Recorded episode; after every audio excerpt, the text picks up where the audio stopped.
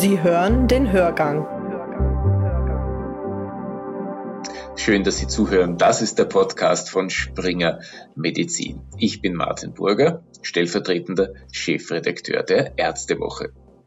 Heute und in den kommenden Wochen werden hier immer wieder ehemalige Spitzensportler zu Gast sein. Sie werden über ihre großen Erfolge sprechen, aber auch über die Zeit danach, über neue Ziele und über körperliche Veränderungen am Ende ihrer Karriere. Ein Schwerpunkt wird auch die Venengesundheit sein. Einen kleinen Vorgeschmack liefern wir Ihnen heute schon, und zwar mit dem Bergsportler Hans Goger aus Wolfau. Ungewöhnlich in jeder Hinsicht, er ist extrem Bergsteiger, gehört also einer Elite an, die auf die allerhöchsten Gipfel steigen kann. 2005 stand er allein am Gipfel des Mount Everest und hielt dort einen rot-goldenen Wimpel in die Kamera, die Farben seines Heimatbundeslandes Burgenland. Auch darüber, über diese Besonderheit für einen Alpinisten, spricht Hans Goger mit mir, denn er ist heute mein Gast im Hörgang. Hans, in deiner Berufsbezeichnung schreibst du Buchautor, Masseur und Abenteurer. In der öffentlichen Wahrnehmung dominiert der Höhenbergsteiger Goger. Was steht für dich an erster Stelle? Naja, an erster Stelle muss natürlich der Beruf stehen, weil der ernährt mich ja. Also ich bin ja, bin ja nicht in dieser Klasse Bergsteiger oder ehemaliger Profisportler, dass ich sagen kann, ich kann davon leben. Ich habe einige Jahre, einige Jahre meines Lebens als, als Orientierungsläufer bei der Heeresport- und Tagkampfschule verbracht und da habe ich so recht und schlecht mich über Wasser halten von diesem Beruf. Aber als ich dann umgesattelt bin und Masseur wurde, hat natürlich dann diese Sparte dominiert und so ist es auch nach wie vor und wird es auch noch in den nächsten zehn Jahren sein. Der Rest ist einfach, das ist einfach Liebhaberei. Ich, ich mache das gern und das kostet mir eigentlich wesentlich mehr, als, als ich damit verdienen kann mit ein paar Vorträgen oder Verkauf von einigen Büchern. Du warst auf Sechs der Seven Summit. Du warst 2005 allein auf dem Gipfel des Mount Everest. Man vergisst dabei leicht, dass du nicht aus einem Bergland kommst, sondern in der Ebene aufgewachsen bist. Wie kamst du zum Alpinismus, zum Bergsteigen? Naja, äh, das war eigentlich mein großes Glück, dass ich als Burgenländer ein Metier gefunden habe, das halt nicht jeder Burgenländer macht. Ich war der erste Burgenländer 1997, der auf einen 8000er gestiegen ist und das war damals Pflicht und einfach eine Sensation. Wenn man nicht gedacht hat, dass das ein Burgenländer zusammenbringen kann. Burgenländer haben schon einen zweifelhaften Ruf, der sich jetzt Gott sei Dank schon ein bisschen bessert. Aber, aber dass sie auf hohe Berge geht, und das hat man bis dato nicht, nicht gekannt.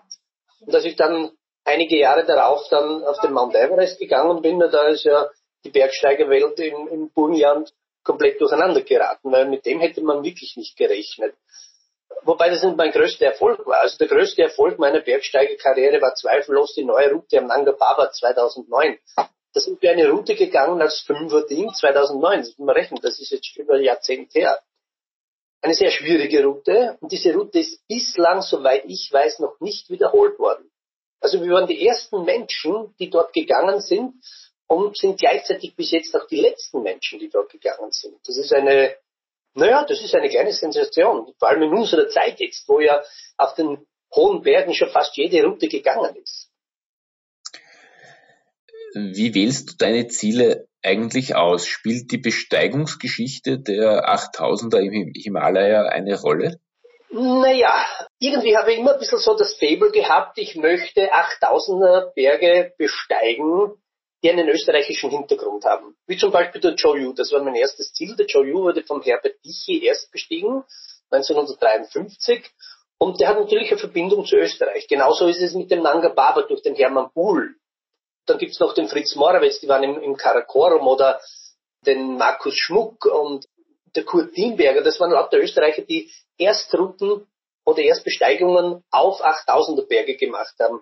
Und hätte ich jetzt die Chance oder sagen wir mal die, die Motivation und den Ehrgeiz, und den habe ich durchaus, noch einmal auf einen 8000er zu gehen, dann wird es einer von diesen Bergen sein, wie eben der Broad Peak oder der Gaschoprum 2, die von Österreichern erst bestiegen wurden. Als ich dich das letzte Mal interviewt habe, da warst du noch gezeichnet von den Strapazen der Everest-Besteigung, deiner Mount Everest-Expedition. Wie ging es dir in der Zeit nach diesem bergsteigerischen Höhepunkt? Hat sich danach etwas in deinem Leben geändert?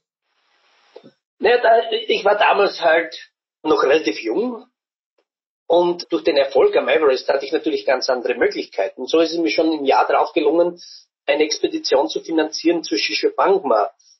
Das ist ein 8000er in Tibet. Also ich hatte damals ganz andere Möglichkeiten. Die Zeiten waren damals auch ganz anders. Ich konnte von der Firma aus halt viel, viel länger freikriegen, als es heutzutage halt noch möglich ist. Das wird halt alles ein bisschen schwieriger. Ich bin auch viel älter geworden und weiß nicht, ob ich jetzt noch diese Motivation hätte, innerhalb von zwei Jahren zwei 8000er Berge zu besteigen. Aber um zur Frage zurückzukehren, es war zweifellos so, dass nach dem Everest bin ich kurz einmal in ein ziemliches Loch gefallen, bevor ich mich dann aufgerafft habe und gleich die nächste Expedition organisiert habe. Mein erster Versuch am Everest war 2000. Da sind wir gescheitert, hatten sogar einen Toten zu beklagen. Und 2005 war dann der Erfolg da. Das heißt, über ein halbes Jahrzehnt habe ich nur für diesen Gedanken gearbeitet, gelebt, den Mount Everest zu besteigen. Und jetzt ist man plötzlich oben und man kommt heim. Und die erste Frage, die man sich dann stellt, ist natürlich, und was jetzt? Jetzt habe ich's. Also mit jedem Ziel verliert man natürlich auch ein Ziel. Mit jedem erreichten Ziel verliert man natürlich ein angepeiltes Ziel. Und da muss man halt dann natürlich schauen und weiter suchen. Ich wusste genau, höher als auf dem Everest komme ich nicht drauf. Also muss ich mir etwas Schwierigeres, etwas Abgelegeneres suchen. Und so bin ich dann auf die Idee gekommen, schön langsam diese Seven Summits zusammen, zusammen. Also die höchsten Gipfel der jeweiligen Kontinente, inklusive Antarktis und für Amerika gelten zwei. Und ich bin auf dieser Suche, auf dieser Sammlung jetzt eigentlich schon sehr weit. Mir fehlt nur noch ein einziger und das wird aber wahrscheinlich sich in nächster Zukunft nicht ändern, weil das ist der Gipfel der Antarktis und der kostet halt einmal 40.000 Euro, weil er so abgelegen ist, so weit entfernt das habe ich schlicht und einfach nicht. Oder sagen wir mal so, ich würde das als private Kasse nicht hergeben möchten für eine Tour von zwei Wochen. So gut verdiene ich auch wieder. Der Everest war also für den Hans Goger ein Türöffner. Was ich aus deinen Worten entnehme, was ich daraus lerne, ist, dass es auch nach einem absoluten Höhepunkt noch ein danach gibt, dass neue Ziele auf einen zukommen. Sofern man nicht sagt, okay, wie es viele Spitzensportler machen, weil sie es vielleicht gesundheitlich nicht schaffen, meine Karriere ist aus, ich setze mich jetzt zur Ruhe. Das ist eine Option, wenn ich genug verdient habe, um sage, jetzt gehe halt nur noch wie der Marcel Hirscher zum Beispiel, der braucht nur noch Privatskifahren gehen, weil der kann, ich nehme mal an, dass er finanziell abgesichert ist. Wenn man sportlich eher motiviert ist, so wie ich, dann kann man durchaus versuchen, dass man sich ein bisschen neu erfindet. Ich habe meine Karriere überhaupt nicht als Bergsteiger begonnen. Ich war Orientierungsläufer und während dieser Zeit, damals bin ich auch leichtathletikmäßig gut gewesen. Da bin ich 10 Kilometer in 32 Minuten und 50 Sekunden gelaufen. Das ist gar nicht einmal so schlecht. Und ich habe dann im Laufe der Zeit gemerkt, der Orientierungslauf verliert an Interesse. Ich mache es nicht mehr so gern. Und auch die Leichtathletik werde ich nur noch kurze Zeit machen können, weil dann bin ich einfach zu alt. Wenn man über 30 ist, dann nimmt man als Leichtathlet schon, schon langsam an Substanz ab. Und deshalb habe ich mich einfach neu erfunden und habe mir gedacht, da mache ich ganz was anderes. Zu diesem Zeitpunkt bin ich schon ein bisschen Skitouren gegangen und bin auch vielleicht die Kletterrouten gegangen. Dann habe ich mir gedacht, jetzt probierst wirklich einmal höhere Berge. Und mein erster Gipfel war dann der Big Kommunismus in Tadschikistan mit 7495 Meter. Und dann habe ich gemerkt, okay, für die nächsten Jahrzehnte könnte das jetzt durchaus ein Steckenpferd für mich sein. Da brauche ich nicht so schnell laufen, dass ich sage, ich bin einfach zu alt dafür. Brauche ich nicht durch den Wald laufen, was mich ohnehin nicht mehr so interessiert hat, sondern ich steige jetzt auf hohe Berge, da sieht man schön runter vom Gipfel und man kommt in Sphären hinein, wo ein Mensch eigentlich gar nicht leben sollte. Also hochinteressant. Außerdem in, sind diesen Bergen ja alle in sehr exotischen Ländern wie Nepal, Tibet oder Pakistan und reisen durch sowieso gern. Und damit hat dann mein, meinen weiteren Lebensweg die Bergsteigerei bestimmt. Du hast das jetzt nicht eigens erwähnt, Hans, aber daher reiche ich das jetzt auch nach. Der Everest-Bezwinger Hans Goger war vor seiner alpinistischen Karriere unter anderem Nachtorientierungs-Vize-Staatsmeister. Wie hast du den Übergang vom schnellen Laufen in der Ebene, vom Orientierungslaufen zum Höhenbergsteigen gestaltet? Der war sehr schön und flüssig. Also die erste Zeit, als ich für, bereits für Bergtouren trainiert habe, die habe ich dann so ein, eine, eine Kombi-Sache gemacht. Ich bin Bergläufer geworden. Ich war sogar einmal der zweite oder dritte bei den burgenländischen Bergmeisterschaften. Also ich bin halt einfach nicht mehr so lange gelaufen, sondern ich habe immer versucht, auf den Berg zu laufen. Vor meiner Haustür ist der Wechsel. Mein Lieblingsberg könnte man fast sagen, so auf keinem Berg der Welt war ich so oft oben wie auf dem Wechsel. Und da bin ich halt immer raufgejoggt. Das sind dann auch 20 Kilometer, aber halt nicht mehr in diesem rasanten Tempo. Und das hat mich dann schon immer mehr und mehr an die Berge angepasst und so war das ein fließender Übergang und irgendwann einmal bin ich dann nicht mehr raufgelaufen, sondern habe steilere Routen gesucht, auf die ich schnell raufgegangen bin. Es ist ein exzellentes organisches Training, das man da macht, aber halt nicht mehr so, dass ich sage, ich muss jetzt auf die Uhr schauen, wann ich oben bin. Und irgendwann ist es dann da eigentlich nur noch ausschließlich Bergmärsche, Bergklettereien, Bergtouren geworden oder was ich eigentlich von Anfang an gemacht habe, schon als in meiner Zeit als Orientierungsläufer, Skitouren. Also die liebe ich. Ich bin erst am letzten Samstag auf einer wunderbaren Skitour im Triebental gewesen, noch immer ein toller Schnee. Und das möchte ich auch beibehalten. Und diese Beschäftigungen hoffe ich, dass ich bis ins hohe Alter halten kann. Es werden die Berge in den nächsten Jahren niedriger werden.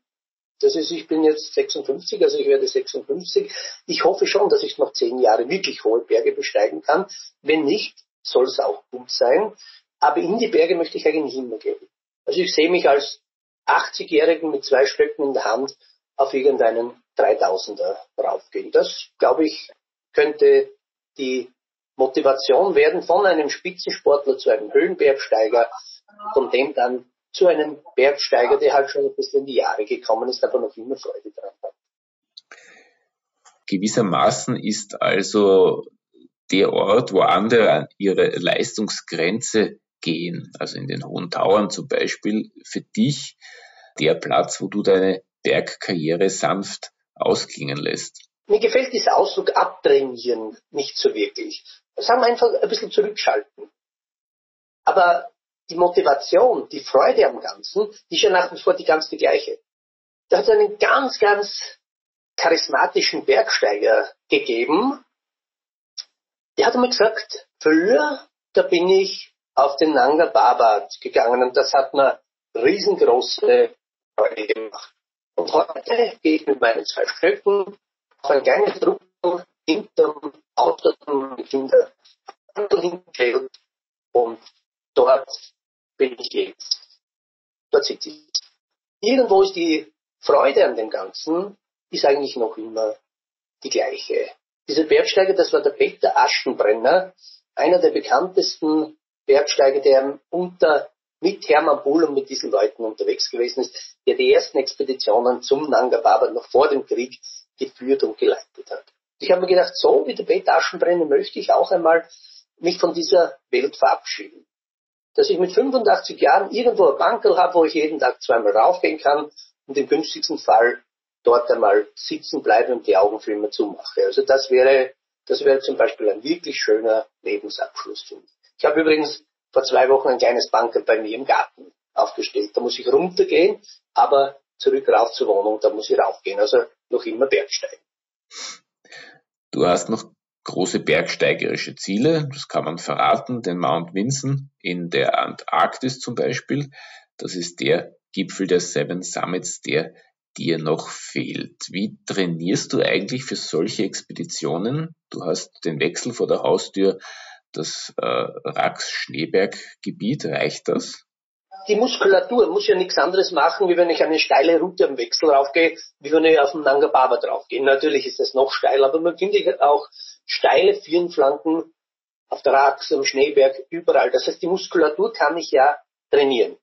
Für das, wofür ich sie brauche, eben um steile Flanken raufzugehen. Und natürlich auch die Technik, wie das ist, wenn ich da eine feiste Rinde mit zwei Eiswickeln in der Hand draufgehe, das kann ich alles daheim trainieren. Was ich nicht trainieren kann, das ist einfach die Situation am Berg. Unsere Berge, die sind nicht höher als 3000 Meter hier, also der Glocken knapp 4000, aber sie sind halt einfach nicht höher.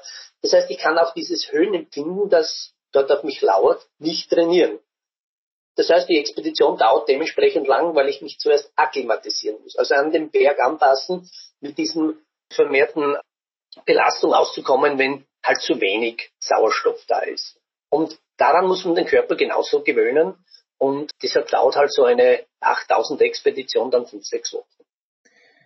Ich könnte mir gut vorstellen, dass der Adrenalinausstoß äh, größer ist, wenn ich, wenn ich über einer Gletscherspalte im Himalaya balanciere. Ah, ich würde jetzt eher mal sagen, eher das Gegenteil. Also ich werde immer wieder gefragt, weil ich hatte ja das große Glück, dass ich am Mount Everest komplett allein oben war. Ich habe diese Tour ja allein gemacht, in Anlehnung an den Gerfried Göschel, einen guten Freund von mir, der leider Gottes vor längerer Zeit im Karakorum verschollen ist, aber der ist schon einen Tag vorher raufgegangen am Gipfel und ich bin dann allein am Gipfel raufgegangen. Es war prächtigstes Wetter. Ich habe da wunderschöne Fotos davon. Und ich bin allein oben gestanden. Und natürlich war das, das war schon immens. Ne? Denkst du, bist auf dem höchsten Berg der Welt alleine oben. Aber dass ich da jetzt Gedanken, euphorische Gedanken hatte oder sagen, ja, jetzt bin ich der Held, der da herumsteht. Meine Gedanken waren eher beim Runtergehen. Ich wusste genau, ich stehe jetzt auf der Mitte der Bergtour. Und das Runtergehen wird wesentlich schwieriger werden, wie das nach oben gehen, denn all diese Adrenalinausschüttungen, all diese, diese Motivation, die man durch den zukünftigen Gipfel hat, das verschwindet ja. Wenn man oben steht, da denkt man vermeintlich so, jetzt hast du es hinter dir und ich bin erfahren genug, um zu wissen, dass das nicht stimmt. Den Berg hat man verlassen, wenn man unten im Basislager sitzt. Dann ist man in Sicherheit. Aber vorher droht noch immer Gefahr. Und es ist halt so, dass die meisten Bergsteiger, die nach einer schwierigen 8000er Expedition abstürzen, das meist beim Runtergehen tun. Weil sie eben an Aufmerksamkeit verlieren, weil sie müde sind, weil sie einfach denken, es ist schon vorbei. Denkt der Hans Goger von heute mehr über seine Gesundheit nach als früher, wenn du eine Tour planst, oder war das immer schon ein Leitgedanke von dir? Das war immer Thema und auf das bin ich auch relativ stolz, weil ich habe vier 8000er Berge bestiegen, musste aber achtmal zu den 8000ern gehen. Das heißt, ich war viermal erfolgreich, aber viermal erfolglos. Das wissen ja die meisten Leute nicht. Und ich habe jedes Mal, wenn ich mir dachte, so, das steht nicht mehr dafür, das ist zu gefährlich, wie zum Beispiel am Dalogiri, wo eine immense Lawinengefahr herrschte, oder eben das erste Mal am Everest, da habe ich mir einfach gedacht, das, das kann ich nicht mehr verantworten, das bin ich mir schuldig, dass ich jetzt sage, so, Schluss. Und ich habe mich da auch nie irgendwie von Geldgebern irgendwo in die Ecke drängen lassen. Ich habe an jedem gesagt, du pass auf, ich werde mein Menschenmöglichstes geben. Ich bin bereit, alles zu ertragen, was ich verantworten kann. Aber ich werde mich nicht für diesen Berg umbringen. Und wenn ich sehe, es ist gefährlich, dann gehe ich nach Hause. Der Erfolgsdruck im Bergsport ist groß. Wie nimmst du das Treiben auf den höchsten Bergen wahr? Wie weit ist es noch her mit der Bergkameradschaft? Es gibt Expeditionen, leider Gottes, wo man gewusst hat, dass die ganzen Expeditionsteilnehmer an sterbenden Bergsteigern vorbeigegangen sind die am Vortag Schwierigkeiten hatten und jetzt ums Überleben kämpften, nur weil sie den Gipfel machen mussten. Und als sie wieder zurück runtergekommen sind, hat noch immer einer gelebt, das war eine japanische Expedition vor etlichen Jahren, und die haben einen sterbenden Pakistani dort auch liegen lassen, weil sie gemeint haben, beim Raufgehen, da mussten sie auf den Gipfel, beim Runtergehen waren sie einfach zu müde, um dem zu helfen. Und als man sie dann gefragt hat, naja, ist das nicht irgendwie eine Anstandssache, da hat einer darauf kaltschnäuzig gemeint, der Bereich über 8000 Meter ist kein Bereich, wo man sensible Gedanken haben sollte. Und solche Bergsteiger gehörten eigentlich vom Bergverband.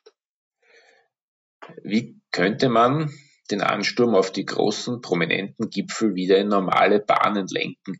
Was hältst du von Überlegungen, dass nur der, der schon andere hohe Berge bestiegen hat, überhaupt auf den Everest hinauf darf? Ist das realistisch? das ist jetzt verglichen wie mit einem, mit einem Liftbetreiber irgendwo in Tirol, der natürlich auch davon lebt, dass so viele Leute wie möglich kommen, der dann sagt, naja, aber die noch nie schwarze Piste gefahren sind, die dürfen dort nicht fahren. Der kommt ja wegen der schwarzen Piste hin, auch wenn er dort hoffnungslos scheitert. Diese Länder, wo diese Berge stehen, wie Nepal oder Pakistan, die leben von diesen Bergsteigen. Und je mehr kommen, umso lieber ist ihnen das. Und das kann man, wie soll man das steuern? Freilich, es kommen alle paar Jahre irgendwelche Regeln auf und sagen, äh, es muss äh, diese und jene Qualifikation rausgeben und wir müssen auch das Permit ein bisschen erhöhen, aber das geht ja, da geht es eigentlich nur um die Kohle.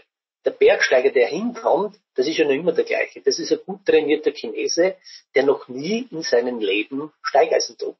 Und von der sagt, was heißt, das Permit wird teurer? Wie viel tausend? Naja, das schert mir aber weniger. Rufen Sie mein Büro an, die sollen schicken. Es gibt gerade, da muss ich ein bisschen China hervorheben, jetzt so viele junge Leute, die sehr viel Geld haben. Und die dominieren jetzt das Bergsteigen im Himalaya. Also früher waren es die Amerikaner und die Europäer. Wir sind jetzt nicht mehr die großen Sahibs, das sind jetzt die Chinesen. Und die kommen halt in sehr großen Mengen. Also ich war bei den letzten 8000, den ich angegriffen habe, das war der Manaslu. Da sind halt Gruppen mit 30 Leuten unterwegs. Das sind dann diese Schlangen, die man sieht. Und jetzt kommt es natürlich dazu, so eine große Gruppe, die haben natürlich genauso eine große Anzahl an Trägern, also an Sherpas.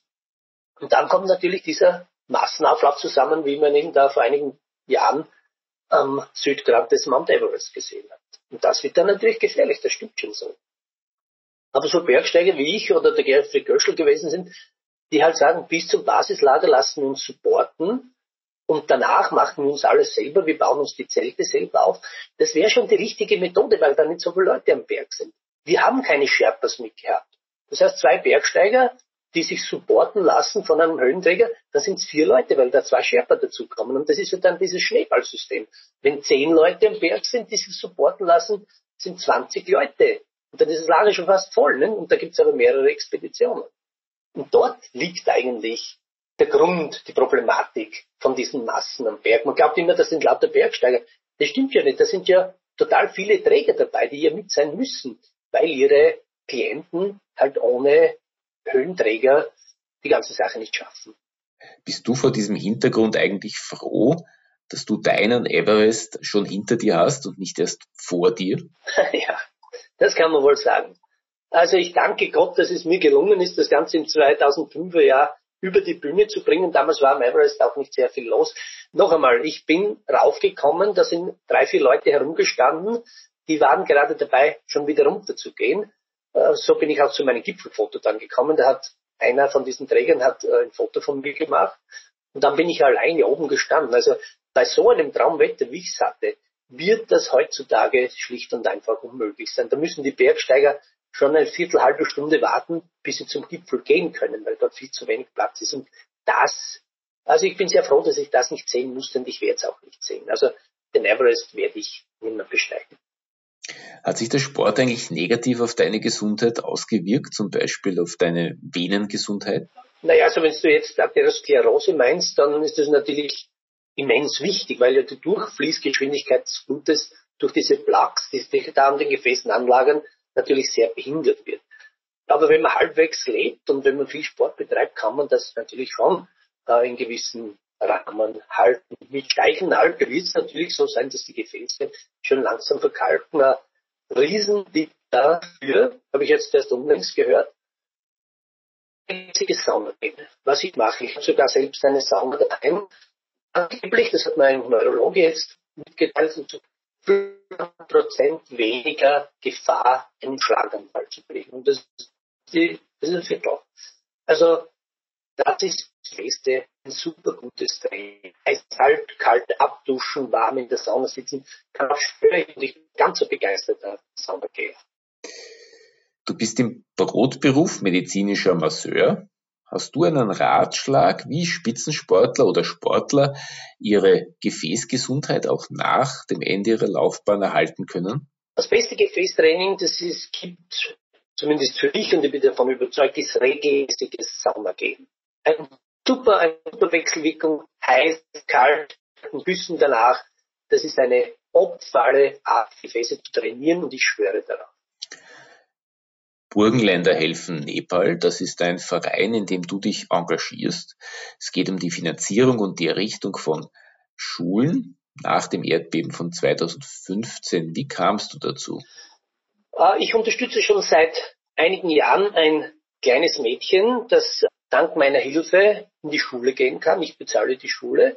Und ich bin nach dem Erdbeben dann mit zwei guten Freunden, mit dem Igler Maximilian und mit dem Niklas Koller, der aus meiner Heimatgemeinde, auf die Idee gekommen, einen Verein zu gründen, der heißt Burgenländer helfen Nepal.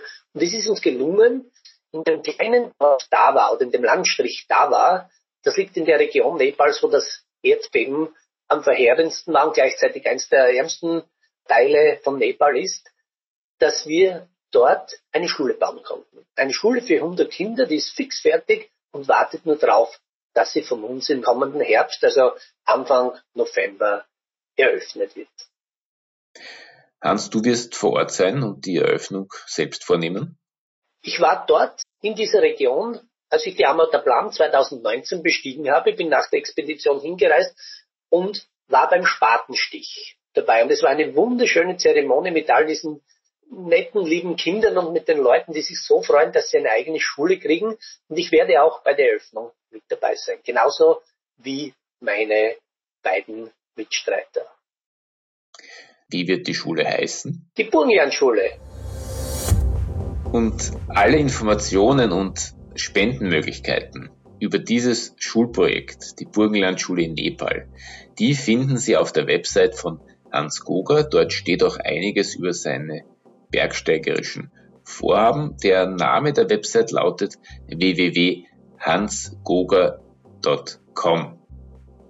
Hans Goger ist auch Buchautor. Zuletzt ist von ihm im Schallverlag der Titel Hans Goger Ein Leben für das Abenteuer erschienen.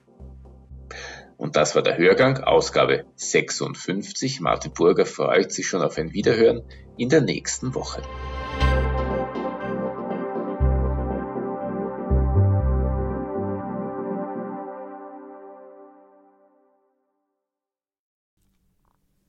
Sie wollen keine neue Podcast-Folge mehr verpassen? Dann abonnieren Sie am besten gleich unseren Newsletter. Den Link zur Anmeldung finden Sie in der Folgenbeschreibung.